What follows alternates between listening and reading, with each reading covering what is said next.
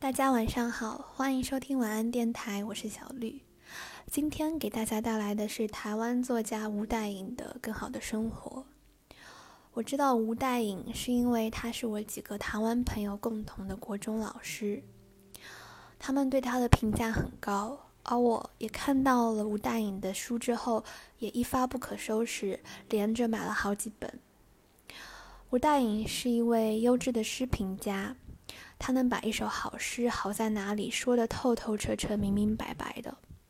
在他的书里，每一篇诗评都是诗意饱满的散文。生活不等于诗，但诗必然来自生活的感知。诗因此必然可以回溯生活，印证生命的每个情感：孤独、迷茫、认同或者欢喜。我觉得在吴代颖这里都得到了很好的体现。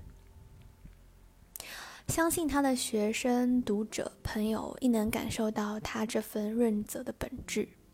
他的诗给人带来一种美好的信念，温暖了这个毁坏中的世界。我觉得我不是很需要推荐这本书，是这个时代确实需要它。接下来我会分享两篇很有共鸣的小散文。第一篇是他写给他的学生给心爱的人告白之时。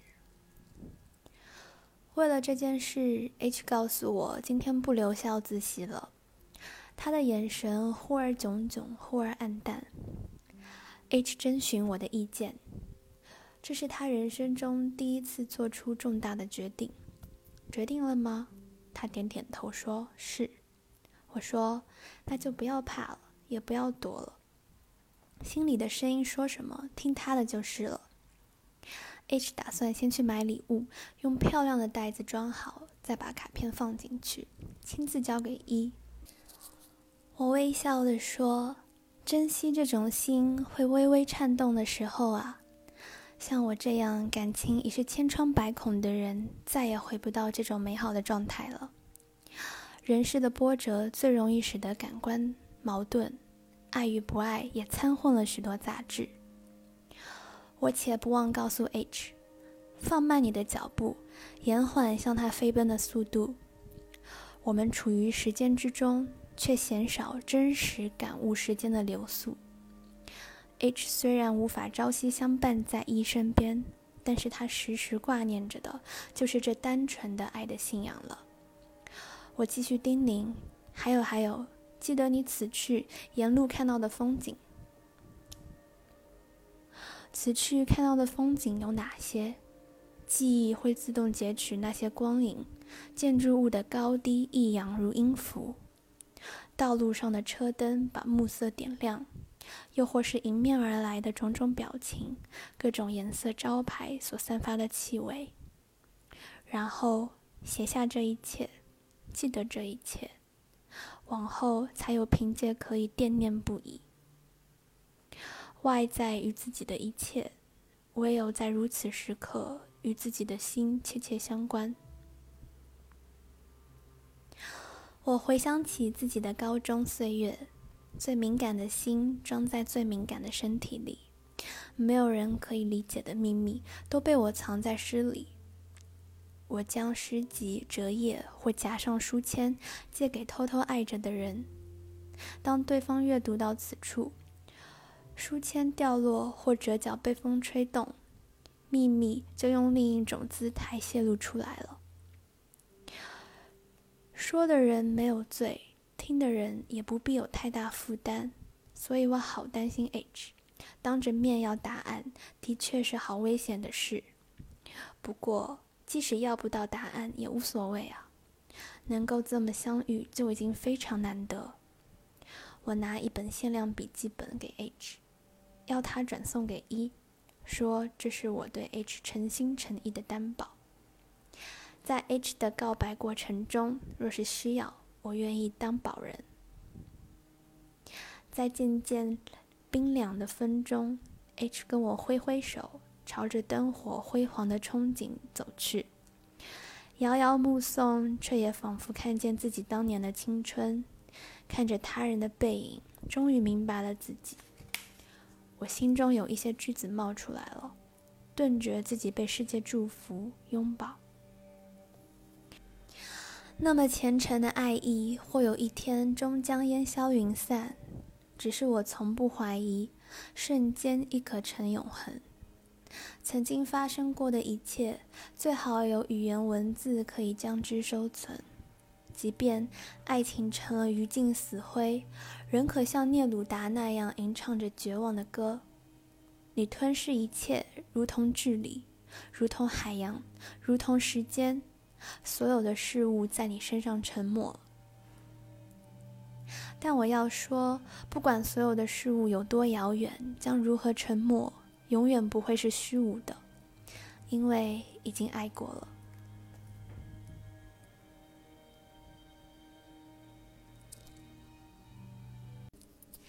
第二篇人体搬运法。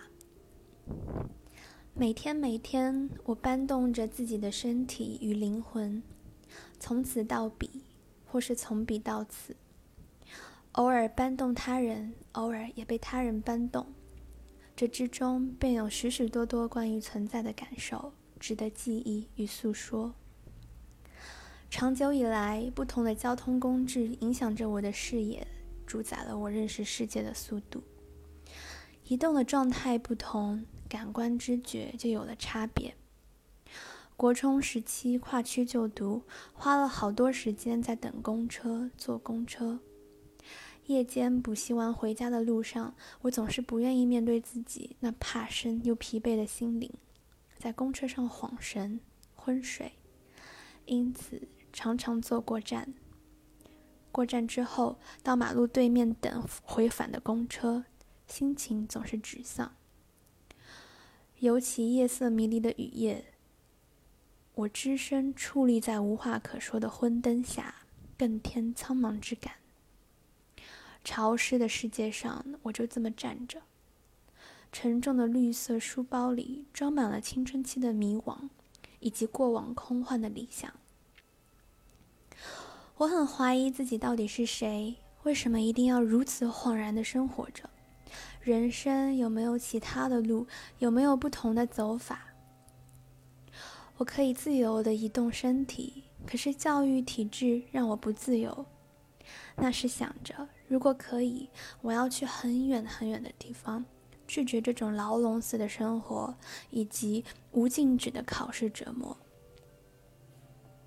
五点半起床。对镜子刷牙、洗漱完毕，接着拎起书包冲向公车站牌。这就是日常，是我生活中不可避免的无聊和烦忧。没有意外的话，我不会有时间好好看清镜中的自己，也不会知道这个世界有多大。七点十分到校以后，就进入一种重复的程序中。我写完一张又一张的考卷，填上一格又一格的成绩。每个下课十分钟的切割，我的活动状态，限制了我对时间的想象。或许那时我的任何想象都是多余的。即使在国中三年级的秋天，我们终于出发去毕业旅行了，我仍然无法从现实的噩梦中脱困，因为学业成绩的竞逐被划分在了前段班的我们。与后中段班的同学分居了两个不同的世界。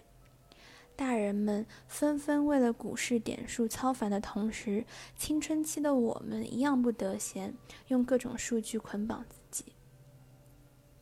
平时考交换改考卷的时候，我自以为公正无私，以最严格的标准挑剔同学的卷子，一勾一勒稍有误差，就会被我画个大叉。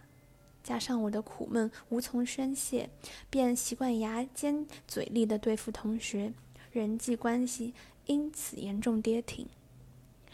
我真实面对着荒芜虚假，像海格说的那样，意识到了自己存在的焦虑不安，寻求着解救之道的我，很残酷的发现，那解救其实是想象而已。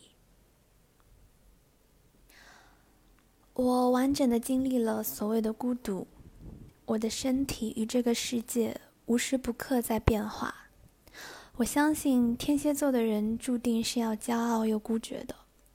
依稀记得那几年之间，岛上经济水准大幅提升，出版业也是一片繁花盛开，媒体上以及书肆中，命理占星话题开始蔚为风潮。好些星座书告诉我年度运势如何，性格与命运又是如何。受到这些资讯的暗示，我似乎变得心机深沉了。一直到现在，我还是对群体活动充满畏惧，在人与人的关系中，常常要面对令自己不自在的应对进退。话不能多说，更不能少说，当然也不能不说。人体搬运的困难。由此可见一斑。